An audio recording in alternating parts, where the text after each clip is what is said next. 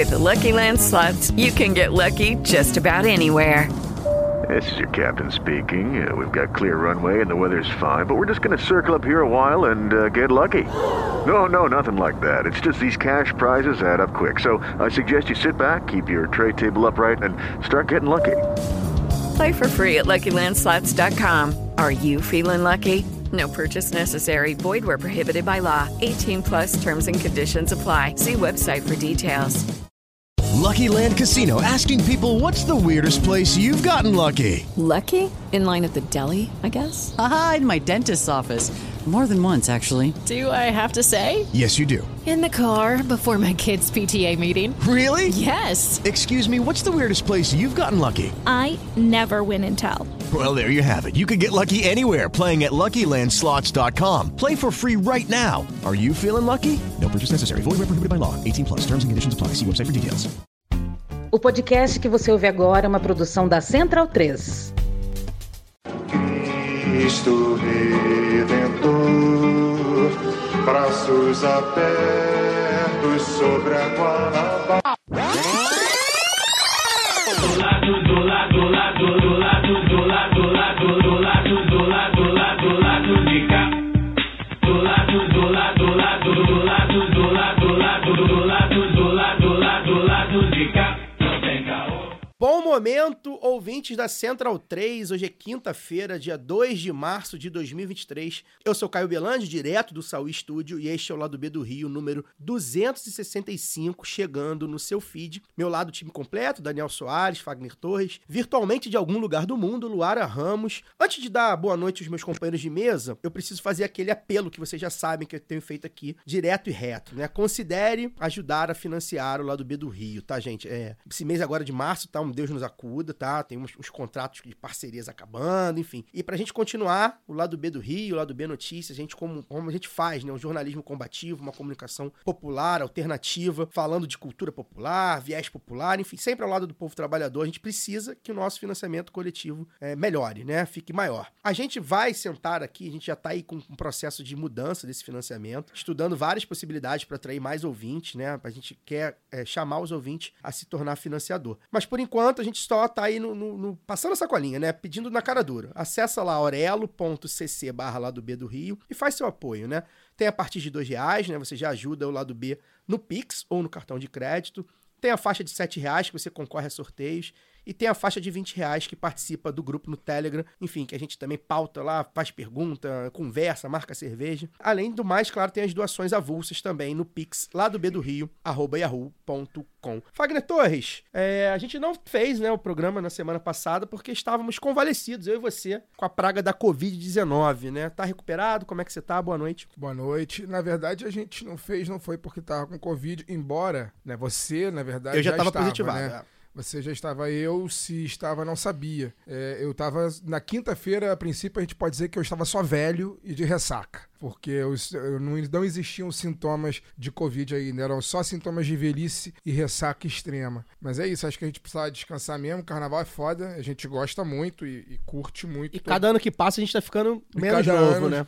Cada ano que passa são 365 dias que se passaram. Então, são 365 dias a mais de uso que a nossa máquina teve. Então, é natural que as quintas-feiras de pós-carnaval sejam muito cansativas. Mas estamos aqui. De- depois disso, tive Covid, fiquei meio arriado. Mas já estou recuperado, recuperado então, não só fisicamente, como já estou livre do, do vírus maldito mesmo. E aí vamos que vamos. Pois é, estamos. Daniel Soares, você tá recuperado da ressaca de Suco Del Vale? Boa noite. É, não quero falar sobre esse assunto, mas na semana passada eu não peguei Covid, mas também peguei uma virose, também fiquei arriado na, na quarta, na quinta principalmente. Sexta-feira já um pouco menos, mas recuperação total só domingo, né? Eu testei, não era Covid, mas também peguei, no meu caso, acho que foi o caso de coronavírus, né? Então, vamos lá. É, o corpo fica cansado no carnaval, é natural, todo mundo tem, pega uma virose, fica ali com a imunidade baixa e tal. Só que dessa vez, com o vírus circulando, com a Covid circulando, a gente deduziu, falei, cara, deve ser Covid, pode ser que seja, enfim. Luara Ramos, a gente entrou em março, né? Começou o ano, pós-carnaval, enfim, as coisas andando aí, já tem notícia legal aí do governo Lula 3 sobre Bolsa Família, preparada para esse ano. Você que está em algum lugar do mundo via Embratel, boa noite. Ou outra empresa qualquer aí, não necessariamente Embratel. É, Embratel existe? É, eu, eu acho que a sua frase nunca fez tanto sentido, né, ô Caio? Saudação eu falo, eu de falo, algum lugar do mundo. Eu falo que você tá sempre, pode estar sempre em algum lugar do mundo. Correspondente lá do B do Rio, direto de Paris, hoje. Ó.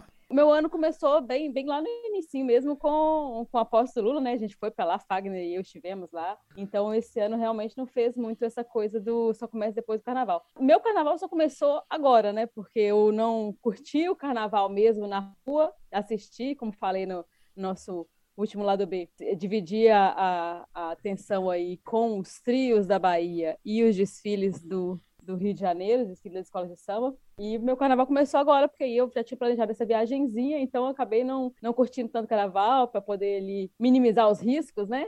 Seja de, de Covid, de quebrar um pé no meio da folia, sei lá. Mas estamos aí, estamos para jogo, já tem notícia, já tem coisa acontecendo, já tem um país querendo parecer que é um país de novo e vamos que vamos. É isso. Hoje a gente recebe na nossa mesa uma pessoa muito querida, cara que a gente já tá aqui para conversar com ele há muito tempo, o pessoal cobra, jornalista, escritor, influenciador, tuiteiro, folião, pós-graduado em dança de rato com especialização em ingresia, homem de Vitória, Vitória da Bahia não, né? Vitória, só ia falar Vitória da Bahia. Um homem que torce pro Vitória, que só por si só já é um fardo. Franciel Cruz. Franciel, bem-vindo. Prazer bater esse papo contigo. Eu queria te fazer uma pergunta, mas eu vou, eu vou pular. É, é a pergunta que eu, que eu quero fazer. Quero fazer um, um pré, uma pré-pergunta. Você já jogou seu nome no Google e já viu o que, que aparece? Rapaz, eu já olhei porque eu. Bom, boa noite, todo errado. Peraí, deixa eu voltar. Atenção, rebobinando. Boa noite, atenção, Brasil. Estamos aqui diretamente de lá do meio do Rio de Janeiro para 18 continentes, falando especialmente para os, os telespectadores que precisam coçar o bolso, porque Fagner veio aqui no, em Salvador e não pagou nenhuma cerveja para mim. Isso não pode se repetir. Então, vocês que estão aí, 5 conto, 10 conto, vamos coçar esse bolso para ajudar o lado B do Rio, para quando o rapazinho aqui poder botar uma cerveja para mim, porque de bico seco não tem condições. Em relação à, à questão, esse aí acraseado, é o seguinte: eu procurei já por conta da, da. Você falou de livro aí e tal, por conta para saber do lançamento de livro, porque precisava a, fazer inscrição nas feiras literárias, então eu procurei. Mas eu não dou muita ousadia para essas coisas de ficar procurando, não, porque senão vou ficar igual o Milton Nascimento, caçador de mim, e aí já é. Aí eu vou relembrar o meu querido Mário Muqueca, que foi preso 13 vezes por causa de uma muqueca de maconha, e tem uma canção, Tintim por Tintim, o destino atrás de mim, Tintim por Tintim, vou tentando me encontrar, Tintim por Tintim, o destino em desatino. Aí fudeu, pai, fudeu a Bahia, a palma da mão, cantando o alfabeto do negão. Ô, Franci... Vai lá, continue. Ô, Franciel, sabe por que, que eu fiz essa pergunta para você? Porque quando eu joguei, eu jogo aqui no Google Franciel Cruz, o Google ele te dá uma ele te dá uma palavra, ele te completa, né? Então, por exemplo, se você jogar, sei lá, um exemplo, Fagner Torres, aí vai jogar lá Fluminense, blog Fluminense, lá do B do Rio, essas coisas. Aí você joga aqui Franciel Cruz, ele, ele completa assim, polarização. Ou seja, as pessoas estão buscando você pela polarização. E sobretudo o complemento da Exato, eu sou uma pessoa totalmente. Eu sou uma pessoa hoje, Caio, totalmente polarizada. Eu estava dando entrevista agora de manhã, e minha vida agora é essa. Eu tô fudido de manhã, de tarde, de noite, para ficar falando besteira. As pessoas gostam de ouvir bobagem. Então, aí me chama. Eu estava dando entrevista hoje no, no, podcast com o Matheus Peleteiro, podcast literário. E aí ele falou: ah, rapaz, eu queria, não queria falar sobre seu livro, não queria falar negócio de futebol, não, eu queria falar sobre a live das canjibrinas e sobre polarização. Polarização, meu filho, polarização é meu pau em sua mão. Porra, pelo amor de Deus. Porque, na verdade, o que é que acontece? Que é que acontece? É um erro, um erro crasso, essa história da polarização. Na verdade, ela é tudo é isso, né? Porque as coisas, o que é que elas vão se redefinindo a partir do que você não falou. O que eu queria dizer era que não pode haver polarização no país quando você tem uma candidatura de extrema direita, uma candidatura com boa vontade de centro-esquerda. Então não são polos diferentes. Mas aí, como estava na pesquisa e estava aquela putaria e tal, aí a galera achou que polarização estava relati é, dirigida às pesquisas e não era, mas enfim, acabou sendo e polarização ficou isso. E tem essa questão do, de, dessa, dessa, desse complemento, que já teve um problema grande no jornal aqui da Bahia. Porque tinha um cidadão que tudo dele era ficar fazendo esse tipo de rima. toda a coisa dele era ficar fazendo esse tipo de rima.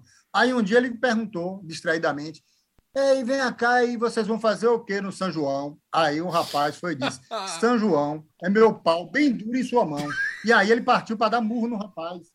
Aí o cara disse: gente, rapaz, você faz rima toda hora, você não aguenta, não? É? Ele disse: Não, eu faço rima dizendo, bem, é, eu falo de meu pau em sua mão, nunca falei pau duro. Então, pau duro eu não aceito. Então aí virou Ô, Franciel, a putaria toda por causa disso. É, obviamente a, a questão da polarização surgiu. A gente fez aí uma. O Fagner não vai É ser inescapável, é inescapável Fagner- é, a a gente perguntou pra galera aí. é, a gente tem os nossos apoiadores né, no, do Telegram. Eles são é, é, é, espectadores assíduos da live das Cangebrinas, que é a live que o Franciel faz entrevistando várias celebridades e conversando e falando, enfim, monólogos, etc. A gente vai falar sobre ela daqui a pouco. E aí, obviamente, né, você se notabilizou. A verdade é essa, assim, você quando você morrer daqui a alguns, algumas décadas, a gente espera, vai estar lá, né, na sua lápide, né, o homem da polarização, porque, enfim, virou um, virou um sinônimo mesmo, seu lema.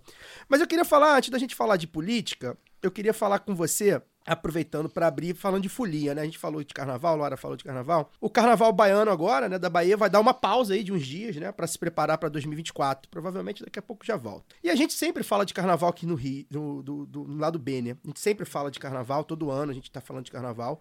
Nós somos foliões, né? No nosso último programa, por exemplo, a gente falou de carnaval, mas sempre voltado pro carnaval de rua do Rio, né? Principalmente dos blocos, mas principalmente pro carnaval de escola de samba, né? Os desfiles aqui do Rio. Então, aproveitando que eu tô com um folião aqui da Bahia, eu quero que você já fale, assim, não pra mim, porque eu- sou um homem de sangue baiano, como eu te falei em off, né? Meus avós eram baianos, meus avós paternos eram baianos. Eu sou um fã absoluto do Carnaval de Salvador, já fui pro Carnaval de Salvador, sou um homem do axé. Mas eu quero que você fale pra nossa audiência, a pessoa que tá ouvindo aí o lado B, o que que faz do Carnaval da Bahia ser a maior festa do mundo, né? O que que a Bahia tem em fevereiro que torna esse lugar onde a fantasia é eterna, já diria o poeta. Mas tem um negócio aí. Não é só o carnaval. Eu que fui na Bahia recentemente. Aliás, Franciel, a gente não, não tomou essa cerveja. Foi um, um erro crasso. É, eu- a uni- minha única justificativa é que eu tava com a minha sogra de 82 anos junto comigo. Então eu tava com a minha. Como é que diz, gente? Me fugiu a palavra? Logística. Eu tava com a minha logística um pouco lenta e preju- prejudicada. Eu não pude ir a todos os lugares que eu gostaria é, de ir.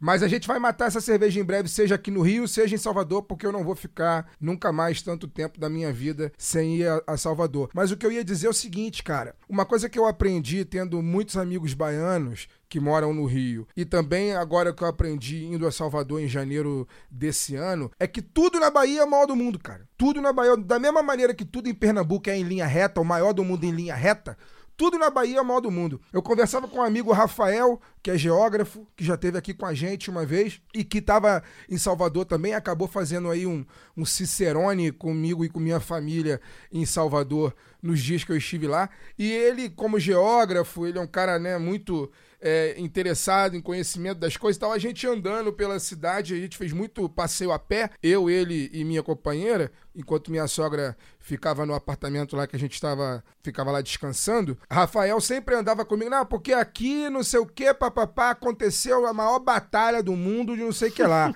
não, daqui a pouco a gente andava mais 100 metros, ele falou, não, porque aqui foi feito o maior acarajé do mundo, que não sei o que. Tudo na Bahia é o maior do mundo. Não é só o carnaval. Mas diga, Franci. Rapaz, você falou uma coisa, por exemplo, eu nunca quis sair da Bahia, né? Então, aí eu, eu não, não ia para lugar nenhum, porque eu não queria sair. É, é verdade, assim, tabaréuzão da Bahia, não queria sair para lugar nenhum. Aí eu inventei uma desculpa, que foi a desculpa que você falou do Vitória, de acompanhar o Vitória. Então, aí eu fui para o Rio de Janeiro. A primeira vez que fui para o Rio de Janeiro foi para ver o Vitória jogando. Então, assim, era como desculpa para poder viajar para os outros lugares, porque senão eu não ia viajar para sair para lugar nenhum. Mas aí, meu, a coisa que mais me assombrou no Rio de Janeiro foi que eu vi táxi com uma porra, aqueles táxis amarelos, brilho, que aquilo ali tava agoniando minha cabeça.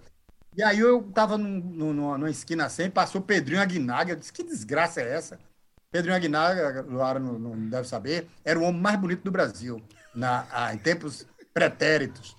E aí, do nada, aí eu tava no Leme, tava na casa de um amigo, pernambucana, desgraça. Aí eu comecei a andar, aí eu vi assim, o melhor bolinho de bacalhau da rua. Eu disse, esse pessoal aqui é maluco? Da rua? Não é nem do bairro, do- da cidade. Porque na, na- Bahia, qualquer bodega, se você dizer assim, a coxinha, qualquer, qualquer pão delícia, qualquer desgraça é a melhor do da Bahia, que é- já significa que é a melhor do mundo. Não precisa dizer que é a melhor do mundo, que é a melhor do mundo. Quando você diz a melhor da Bahia, você não diz a melhor do bairro. Você não diz a melhor da rua. Eu disse, esse pessoal do Rio de Janeiro é meio atrapalhado das ideias. Como é que vai fazer propaganda dizendo que é a melhor da rua?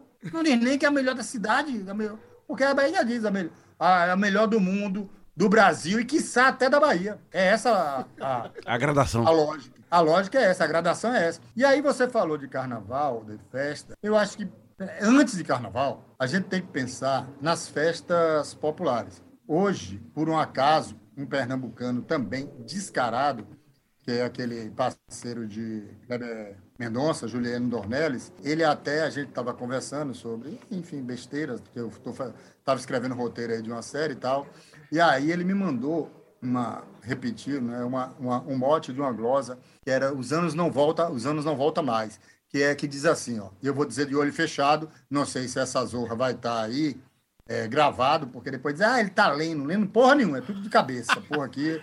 É Só áudio, Ó, pode, pode mandar. O grande Tomé de Souza, governador da Bahia, casou-se no mesmo dia, meteu lapica na esposa. Ele fez que nem raposa, comeu na frente e atrás e foi para a beira do cais, onde o navio trafega. Comeu o padre Nobrega, que os tempos não trazem mais.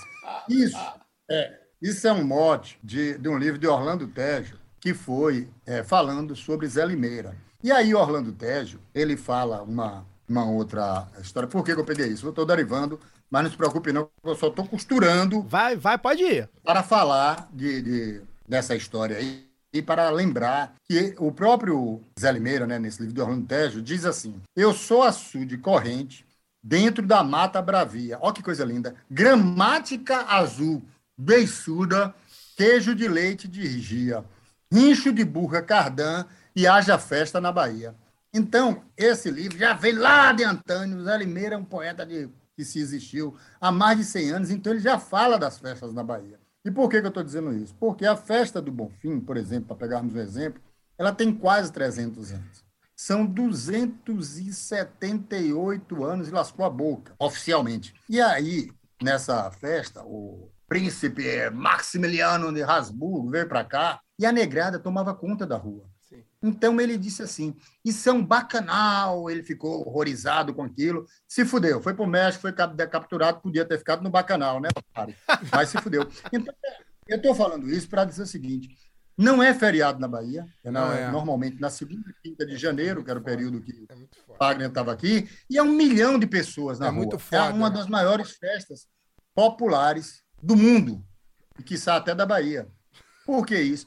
Porque, assim, essa, eu estou falando, eu falando disso porque eu depois quero chegar em outros pontos da- da- das festas populares. Porque as festas populares, é, você está falando é, da história, elas começam oficialmente aqui na Bahia, as festas de largo, no dia 4 de novembro, que é a festa de Santa Bárbara. Eu até, vou até vestir a camisa de Santa Bárbara daqui a pouco. E aí você segue, festa Nossa Senhora da Conceição da Praia, Bom Jesus dos Navegantes, festa do Bonfim, e diversas lavagens, né? Lavagem de- do aniversário de boneca em Cajazeira 12, aniversário do Muro, primeira e tradicional, porque na Bahia é assim, primeira e tradicional é, visita de Luara junto com Fagner e Caia Bahia. Aí então se torna um evento. Então, tudo na Bahia é nessa pilha. Então, a história das festas na Bahia está para além do carnaval, muito para além do carnaval. É, com perdão da, do clichê, é um estado de espírito. Né? Porque é isso. O otário achou que falar que você está batendo, o otário que eu digo é o vereador lá de Caxias, que você está batendo tambor é uma coisa depreciativa. Ao contrário, Zé Ruel, depreciativa é você ficar trabalhando de forma escravizada. Aliás, não devia nem trabalhar. Quanto mais bater tambor e ir para a praia, melhor para a saúde mental. E Luara levantou a mão e vamos escutar o que ela está falando, porque enquanto ela levanta a mão, eu vou gritar para Eduardo trazer uma cerveja para mim. Eduardo, pelo amor de Deus, traga uma cerveja, que eu não aguento mais ficar aqui conversando fiado. Vai, Luara. Não, mas não era para te interromper, não. Era só para fazer mesmo um adendo aí. Eu que brinco, Franciel. Muito prazer, inclusive, estar falando diretamente com você. Eu que sou espectadora da Live das Candibrinas. Eu que brinco que sou baiana honorária. Tem uma coisa também, aí eu quero saber se você confirma, porque o meu cônjuge baiano, ele fala que, apesar do, do carnaval, né, e das festas aí de Salvador, você citou a Lavagem do Bonfim, tem a festa do, do 2 de fevereiro, né, de Iemanjá, a Bahia tem festa na- no estado inteiro, mas apesar de não ser conhecido como um grande São João, como se fala de Caruaru e de Campina Grande, as festas, né, ju- juninas, chamadas aqui no Sudeste, né, o São João, da Bahia é muito tradicional, né? Muito tradicional no interior. E aí eu lembro, vou lembrar um episódio do meu lugar de fala sudestino passando vergonha, é que eu lembro de uma manchete sobre as tradicionais guerras de espadas, né? Que foi noticiado no, num jornal aí, acho que de São Paulo, mais de interior assim, com uma foto de espadas mesmo, como se fosse um duelo.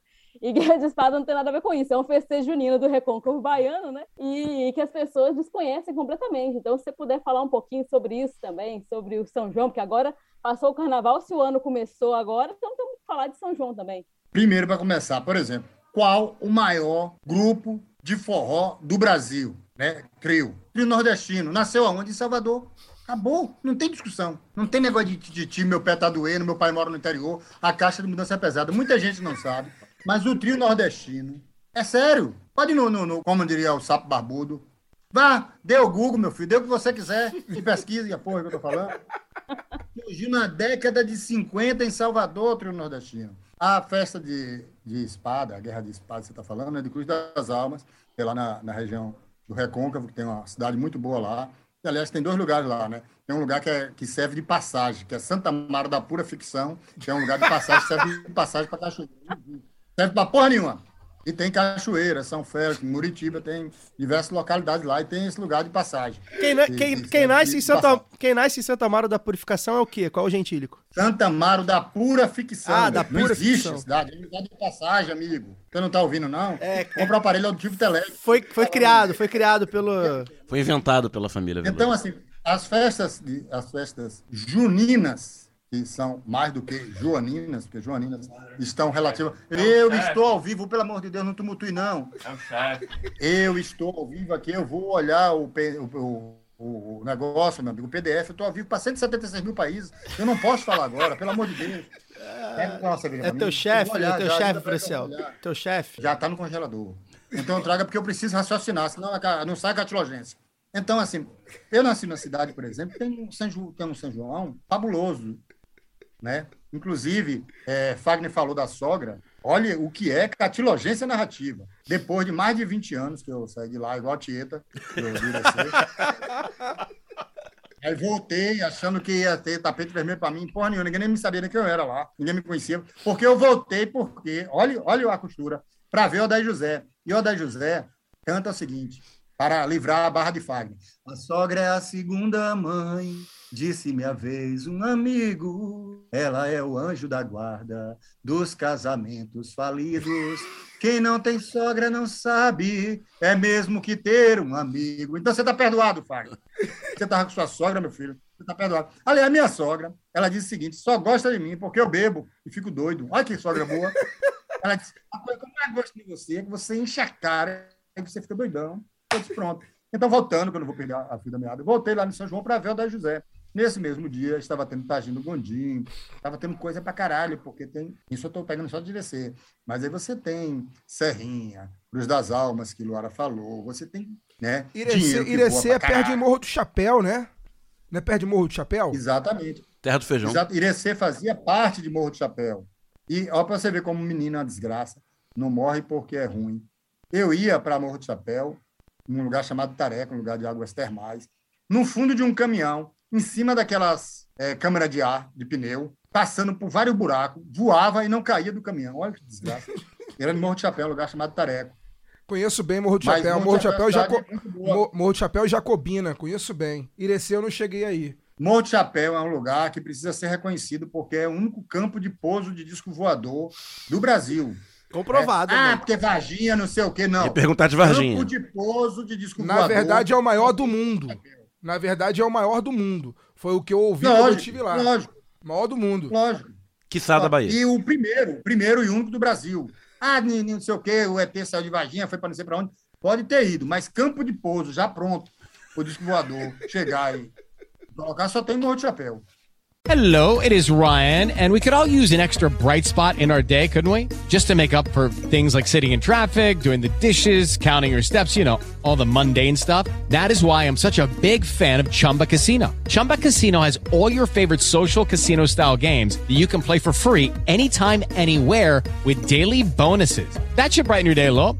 Actually, a lot. So sign up now at chumbacasino.com. That's chumbacasino.com. No purchase necessary. VGW Group. Void were prohibited by law. See terms and conditions. 18 plus. Step into the world of power, loyalty, and luck. I'm gonna make him an offer he can't refuse. With family, cannolis, and spins mean everything. Now, you wanna get mixed up in the family business. Introducing The Godfather at ChumbaCasino.com. Test your luck in the shadowy world of The Godfather slot. Someday, I will call upon you to do a service for me. Play The Godfather now at ChumbaCasino.com. Welcome to the family. VGW Group. No purchase necessary. Void where prohibited by law. See terms and conditions. 18 plus. E ainda dizem que mineiro que é hospitaleiro, tá vendo? Não tem um negócio desse lá em Varginha. Ô, Franciel, queria que você falasse um pouco aí do, desse cidadão, né? Pra contextualizar aqui, acho que provavelmente nossos ouvintes já sabem, né? O vereador. Vou falar o nome dele, porque, enfim. Vereador em processo de cassação. É, de pois Caxias é, eu ia falar isso. San- Sandro Fa- Fantinel, de Caxias do Sul, deu uma declaração, subiu, né, ao, ao púlpito da Câmara de Caxias do Sul para defender as empresas que eh, foram flagradas com escravidão, né? Vamos botar ah, regime análogo à escra- à escravidão, né? Um processo. de Escravidão, inclusive, não, não apenas com a prática do trabalho é, forçado e não remunerado, como de submet- é, não submetidos à violência, né? Exato. Física É, e psicológica. Esse cidadão, ele, ele acabou expulso do Patriotas, né? O cara conseguiu ser expulso do Patriota. É. Inclusive, é um, e, é um- tal- e- e o processo de cassação dele foi aberto. Isso- acho que isso também, a gente pode até comentar sobre isso. Isso também é um pouco da mudança do espírito do tempo, Do clima, né? é. O clima hoje para essas pessoas, embora elas ainda estejam aí, os fascistas ainda- estão aí, empoderados de certa parte, o clima hoje, hoje é outro, né? Hoje é o Brasil do Lula, o Brasil que elegeu o Lula. A tendência é que o MPF, é, é, o Ministério da- da- do Trabalho, o Ministério Público do Trabalho, é, vigie MPT. mais, MPT, né? Vigie mais sobre isso, né? Que as agências reguladoras enfim, a tendência é que mude e esse discurso ele vai perdendo força também. E esse cidadão falou exatamente de, de- Bahia, né? Essa coisa, essa pecha do baiano, de que não gosta de trabalhar, essa coisa que, é, na verdade, que, que abrange bastante os nordestinos como um todo, mas que pega muito na Bahia, né? Eu queria que você falasse um pouco, ô, Franciel, dessa visão da Bahia, é, o que, que você vê, como você você que, que é um homem da Bahia, que está na Bahia, como é que você vê como vem a Bahia, né? Porque assim, eu acho, eu acho a Bahia muito peculiar de fato. Acho que é um, é um lugar que tem, é um país praticamente, um lugar que tem muito, uma cultura muito enraizada. Tem uma independência Uma diferente, independência- porra. É, Tem uma é isso, independência né? diferente, porra. É isso. Parece que é, é- é claro que cada região tem Além de sua ser o tamanho da. França. Mas assim, a Bahia tem essa coisa, carrega com isso. A gente, a gente, a gente trouxe aqui o, o, o Mário Magalhães, que é biógrafo do Marighella, e na biografia, tanto, tanto na, bio- na biografia do Marighella quanto aqui né, no lado B, ele fala sobre como ele acha que é fundamental pro Marighella ter sido quem foi, ter sido ser baiano, ter sido criado na Bahia, ter sido é, nascido na Bahia, com toda essa, essa ebulição cultural, social que a Bahia é. Aliás, pra você falar sobre isso, você é a favor da, da independência da Bahia? Tu acha que a Bahia tem que se- ser independente, Franciel, do Brasil? Eu acho que não precisa porque já é, né? Assim, a independência do Brasil. Olha o mapa do Brasil, olha o mapa da Bahia. Quem é que pare o Brasil? É a Bahia. E a independência que existe, na verdade, não é o cara que está lá cheio de dor de barriga gritando nas margens do Ipiranga. A independência da Bahia, que é feminina, né? Quitéria, Maria Filipa e Joana Angélica que entra de, de negócio, é a, é a cara, é a, é a cara da libertação brasileira, que é a libertação pelas mulheres. Né? Maria Filipa, que dá surra de cansação nos portugueses na ilha de Taparica, Quitéria, que fica virada na- no, no estopor, Joana Angélica, que está lá. Então, assim, não existe independência. Luísa Maim também, né? Luísa Maim também. Sim, a, a- mãe de, de, de Luiz Gama, que tem uma, uma placa no Largo do Tanque, mas aí já é de outra revolta, que já é da revolta dos malês. malês. né? Mas, enfim, porque Bahia também é a terra das revoltas. Ao contrário do que fica, ah, lelele, bibibi, da alegria, tititi. Eu, tenho, eu escrevi um, uma- um livro chamado, um cordel chamado Mitos e Verdades sobre a Revolta da Cachirola, que eu relato 226 mil revoltas na Bahia, que termina com a revolta da Cachirola. Então, eu vou falando da Revolução dos Guanais. Explica, explica para quem da- de repente não sabe o que que é a revolta da Cachirola, por favor. a revolta da Cachirola foi o, o time da Sardinha que não sabia o que era bola. E aí, Carlinhos Brau, era assim, ó. De novo, olho fechado. Peço licença aos senhores nesse exato momento para narrar uma história sem nenhum comedimento, de um bizarro artefato feito para enganar jumento. Desculpe-me, modéstia, mas posso tudo contar. Foi no dia 26, não dei sopa pro azar. Estava na. Aí eu vou contando que eu estava na Fonte Nova. E aí o Meganha pegou e prendeu meu guarda-chuva, mas ele deixou livre aquilo que Blau plagiou. O que foi que Blau plagiou? A cachirola, que é um plágio do cachixi. E aí entregou a cachirola para os torcedores do Bahia, o Vitória Ferro. Aí a, a torcida foi e jogou, inundou a Fonte Nova de cachirola, o gramado, e aí os jogadores do Bahia se viram no papel de fazer a limpeza, né, de pegar as cachirolas do estádio. Então, essa foi a revolta da cachirola. Aí eu termino dizendo: revolta não é vergonha, é apenas um antídoto contra os bichos de peçonha.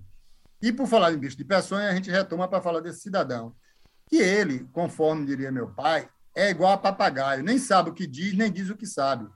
Por que, que eu estou dizendo isso? Ele é um cara tão otário, eu não sei se foi Caio ou foi Wagner que falou aí sobre mudanças de vento, e a gente tem que compreender essa mudança de vento, que ele não compreendeu que os ventos mudaram, começaram a mudar. Porque a gente ficava aquela história, falo ou não falo sobre um infame desse? Tem que falar para desgastar para ele, porque, olha, Nelson Rodrigues falava né, que a burrice tinha pedido o pudor. E é necessário que os escrotos voltem a ter vergonha, porque eles, eles ficaram sem vergonhas. Né? Eles estão achando que podem falar. Toda a vida a gente teve esse país escravagista, escroto, machista, a porra toda. E eu estou dizendo porque não é que a gente não de bonzinho, não, porque eu já fui para o estádio, já tive comportamento machista, do caralho, homofóbico, a porra toda, e fui modificando tal. Né? Assim, é, é da, da nossa formação isso aí.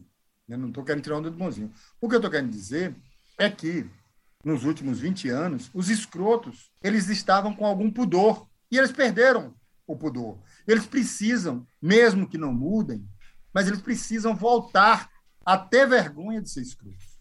Então, é o caso desse infame aí, desse Edil infame, e ele tem que ser exposto. Ah, mas ele vai ser eleito. Não vai ser eleito, não, amigo. Ele vai ser caçado. Ele já foi expulso do partido dele. Então, assim, a gente tem que saber que é hora de fazer o que diria um grupo de filósofos chamado Guigueto, que disse assim: Eu vou botar pressão, pressão. Então é hora de botar pressão. Né? É hora de botar pressão contra esse tipo de, de gente. Em relação à Bahia, na meados do, do século passado, porque a Bahia não se desenvolvia, e aí vários antropólogos, historiadores, caralho, discutiam um fenômeno chamado enigma baiano, hum. que é a coisa que eu mais adoro, porque a Bahia aqui, o capitalismo não se cria e não vai se criar. Então, quando chega o paulista, ai, o serviço é demorado, se foda, não aguenta a vara. Tá... Não é nada, meu irmão. Você vem para a terra dos outros para ficar dando pressa. Uma vez eu cheguei em Cachoeira, Cachoeira é a Bahia levada a, a, ao paroxismo. Aí eu cheguei e disse assim, ô minha irmã, você me vê uma maniçoba? Ela disse, vai demorar um pouquinho. Você não tem pressa, não. Vai ser três dias. Eu digo, então tudo bem. Aí eu vou. Volto depois. Volto depois. Volto depois. Se três dias. Eu falei, não tem, não tem problema, não vou ficar esperando três dias. Agora o cara chega aqui, ah, me dá um, um não sei o quê, e uma agonia da porra. Relaxa, cara, maluco. Relaxa, a Bahia, a Bahia é feita para contemplar, né, Franciel? Tem que contemplar, não pode Puxa ter pressa. seu freio de mão, meu irmão. Não chegue na terra dos outros querendo dar. E tem... Porque esses caras chegam aqui, olha, falando em festa. 2 de fevereiro. Eu estava no Caxerê, que é de um amigo meu, de Igor, ele faz há 20 anos na festa de, de, de 2 de fevereiro, na festa de Manjá. Aí chegou um paulista, ei, ei, eu já ia disse, meu nome não é Ei. Aí, o que é isso aí? Eu disse, não trabalho aqui não, amigo. Vai procurar na prefeitura. É, cada um dá pro cara acha que ele tá aqui. E eu sou empregado dele. É cada ideia da porra, é o que a gente chama aqui, de ideia da porra. É a famosa ideia da porra. O cara chega, ele acha que porque ele pagou passagem, está pagando hotel. Ah, meu irmão, ó, um, dois, dez. Ah, procurar o que fazer, não. Procurar um jumento viúvo e vasectomizado, que é para não procriar. Pronto. Peço licença para dar uma pausa no programa e apresentar os nossos parceiros. O sorteio para apoiadores e apoiadoras do lado B é um oferecimento da Camisa Crítica. Ouvinte também tem 10% de desconto no cupom Lado B no site www.camisacritica.com. Camisa Crítica criada para uma esquerda que não tem medo de dizer seu nome. E que tal aprender inglês, espanhol, francês de maneira leve, dinâmica, com afeto e senso crítico? Conheça a WeCreate, o curso de idiomas parceiro do lado B. Acesse www.wecreateidiomas.com. Siga também nossos parceiros nas redes sociais. Obrigado pela atenção e voltamos ao programa. Segue o barco aí. Ô, Franci... Ô Franciel, fala, vai, Fagner. Não, é, só para ainda entrando nesse terreno da Bahia, né? Quem ouve aqui o programa há algum tempo atrás, né? Desses quase oito anos que a gente. É, vai fazer oito, não é isso, gente? Sete. Sete. Esses quase sete anos aqui que a gente tá jogando conversa fora, sabe que eu sou um, um ateu um ateu meio. Um ateu avesso, na, na verdade, ao contrário do Guimarães Rosa. Na, como, ah, um ateu como Guimarães Rosa, vamos dizer assim, né? Eu, na verdade, pelo, pelo contrário, eu bebo de todas as religiões. Um ateu místico. É, bebo de todas as religiões, todas me servem. Mas eu não, mas eu não tenho experiências, é, vamos dizer assim, religiosas, né? Eu não tenho essas coisas de visão, de ouvir, de porra nenhuma. Não, não tem nada disso. Mas a Bahia me fez uma revelação, cara, que eu vou contar aqui rapidinho. Eu, ao contrário do- de todo mundo dessa mesa, eu não tenho relação, vamos dizer, familiar com, com a Bahia até onde eu sa até onde eu sei, porque como eu sou preto, a gente no Brasil, infelizmente preto no Brasil, a gente não tem a nossa história completa. É, quando a gente tenta descobrir toda a nossa história, os brancos vêm e, e rasgam as páginas que a gente está procurando ler. É, mas a gente segue nessa, né? E eu não sei a, a- minha história toda, a história da minha família, a história da minha mãe, eu sei só até o, o meu trisavô, vamos dizer, o pai do, os pais do meu bisavô. E infelizmente a gente, até onde eu sei, a gente não tem raízes baianas ali. Minha família é, é um. Vem uma galera de Petrópolis, tem uma galera de Minas Gerais, ali daquela região do norte fluminense também, e acabou se constituindo em Itaperuna. Mas a relação que eu que eu digo, que eu falei no começo aqui, né, que é uma relação reveladora com a Bahia, é que a primeira vez que eu tive a sensação é, de ter, de já ter estado num determinado lugar sem nunca ter pisado, foi um lugar, foi, foi Salvador. E não foi indo a Salvador. Foi lendo sobre Salvador. Eu, inclusive, escrevi sobre isso hoje no, no- no- no Instagram, na maior das coincidências, porque não foi porque a gente ia receber Franciel que eu escrevi sobre isso, mas eu lendo um livro sobre a Luísa Maim, inclusive, que eu citei aqui, o Franciel também citou, né, que uma das heroínas da Revolta dos Malês, é, o livro chamado Um Defeito de Cor, eu tá um determinado trecho do livro, a autora, que é a Ana Maria Gonçalves, que escreve, ela não é baiana, ela é mineira, mas ela escreveu esse livro na Bahia, ela precisou ir se mudar para Bahia para poder escrever esse livro, ela descreve de uma maneira impressionante um lugar em Salvador, que eu nunca tinha visto em foto, nunca tinha ido, eu conhecia até o janeiro desse ano. Salvador era uma cidade de passagem para mim, porque eu sempre trabalhei muito no interior da Bahia e Salvador era o lugar que eu descia de aeroporto, na verdade o aeroporto de Salvador não é em Salvador, né, é em Simões Filho. Eu descia em Simões Filho, pegava o carro Lauro e... de Freitas. Lauro de Freitas, é, perdão. Lauro de Freitas, pegava o carro e ia pro interior. Então Salvador era um lugar de passagem. No entanto, eu lendo esse livro, lendo esse trecho, eu tive a mais absoluta certeza que eu já tinha estado naquele lugar, porque eu já tinha visto aquele lugar e eu não, não tinha visto nunca foto dele, não sabia nem onde, nem como era, assim, em que lugar, em que determinado lugar era. E quando eu fui a Salvador, cara, eu Passei pelo lugar que conta, que conta no livro, é uma ladeirinha. Entre. Chegando ao Pelourinho, na verdade, você vai pro Pelourinho a pé. Eu fui andando, né, do local, desci do Uber e fui andando até o Pelourinho, sei lá, uns 20, 30 minutos de caminhada, porque a gente foi parando. Como eu disse, meu guia, Rafael, foi dando uma aula pra gente, mostrando tudo que era o maior do mundo na Bahia. E aí demorou um pouquinho, mas é uma ladeirinha que do alto dela você vê a Bahia de Todos os Santos lá embaixo. E é um lugar que eu nunca tinha pisado na minha vida e no livro, lendo o livro, eu tinha a mais absoluta certeza que em algum lugar, seja dessa vida ou de outra, porque como eu disse, eu sou eu bebo em todas as fontes religiosas sem assumir nenhuma delas como oficial, eu já tinha estado.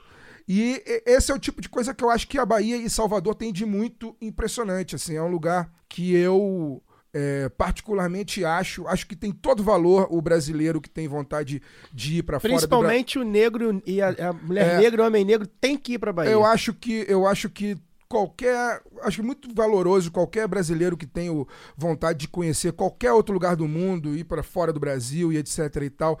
Mas eu acho que a Bahia, eu acho que Salvador é um lugar que deveria estar no roteiro de viagem, no roteiro de estudo de todo brasileiro. Digo mais, eu acho que Salvador é uma capital que deveria constar ainda mais do que consta no currículo escolar, porque se a gente quiser entender o Brasil, entender como o Brasil começou, como o Brasil resistiu e como o Brasil um dia há de ser um grande país, eu não tenho a menor dúvida que isso vai passar por Salvador pelo modo de vida de Salvador, pelo modo de existência, pelo modo de resistência que o soteropolitano tem ao longo desses 520 caralhada de anos que o Brasil vem sendo invadido. Foi invadido naquele começo, mas continua sendo invadido até hoje, que cada vez que a gente depõe contra a nossa própria história é sinal de que a invasão não termina, a invasão continua. Dito isso, siga em frente. Não, na verdade, é, é, eu quero complementar que realmente, assim, quando você. É, e aí, eu falei do homem e da mulher negra, né? Evidentemente, enfim, acho que a Bahia serve para todo mundo. Mas eu, é, essa coisa do misticismo, essa coisa da ancestralidade e tal, é muito difícil se você se reconhece como uma pessoa negra, você não sentir isso na Bahia, assim, você não, você não, não chegar na Bahia eu fui para Salvador, né? É, passei, na verdade, na verdade, na verdade, eu fui pro Carnaval de Salvador, né? Não fui, eu conheci pouco do, da, da, Bahia e de Salvador. Mas quando eu desci no aeroporto, assim, você já sente, você sente o negócio e fala, cara, tem alguma coisa aqui. Alguma coisa aqui, alguém, é isso, assim, passei por aqui, alguém, alguém dos meus passou por aqui, tem um, você sente isso, assim, é, de verdade, assim.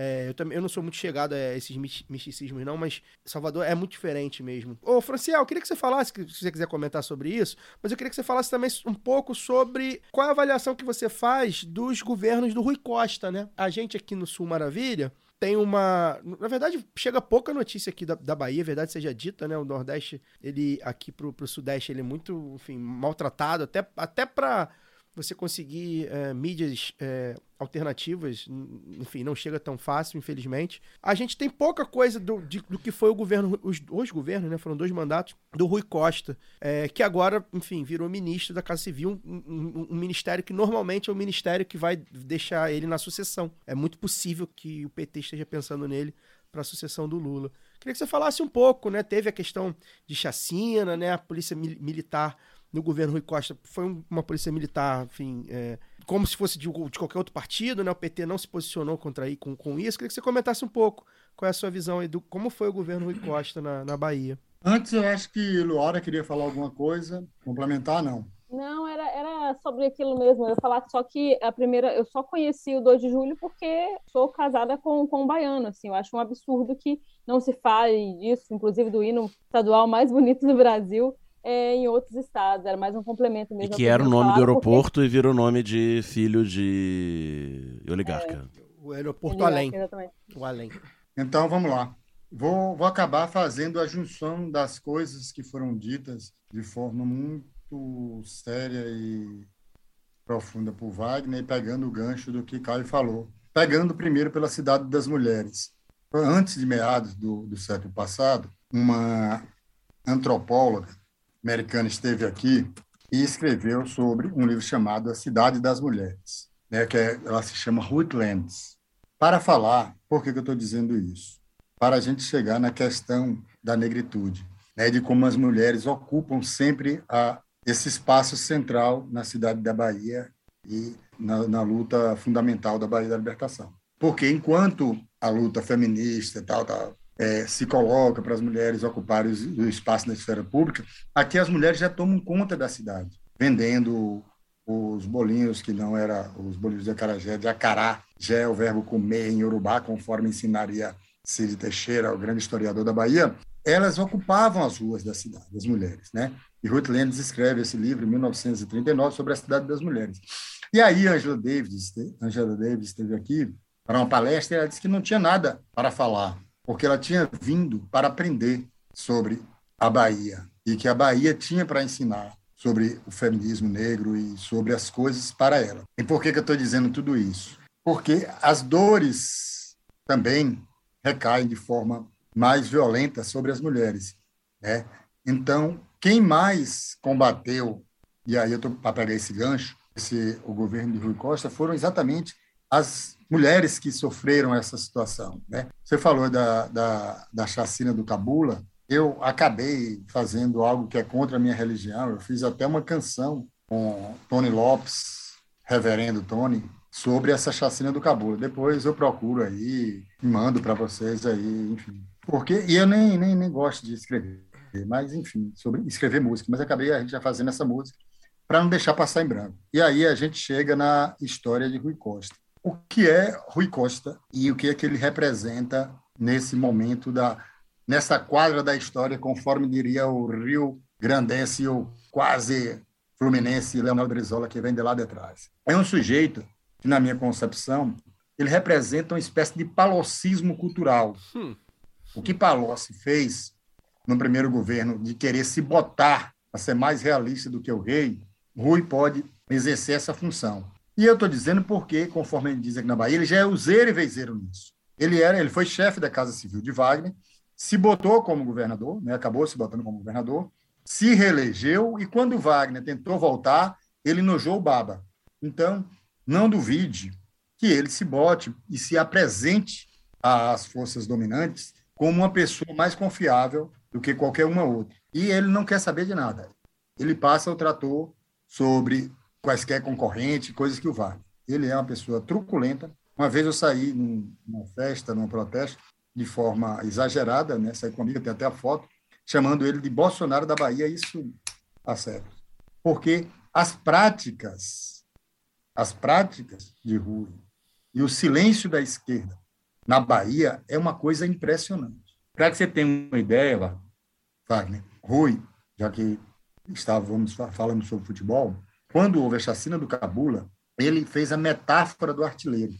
Mas ele fez essa metáfora do artilheiro não, não a partir do nada, mas a partir do secretário dele de comunicação, que está e continua, e que é um cara que faz uma, uma força descomunal sobre os meios de comunicação na Bahia.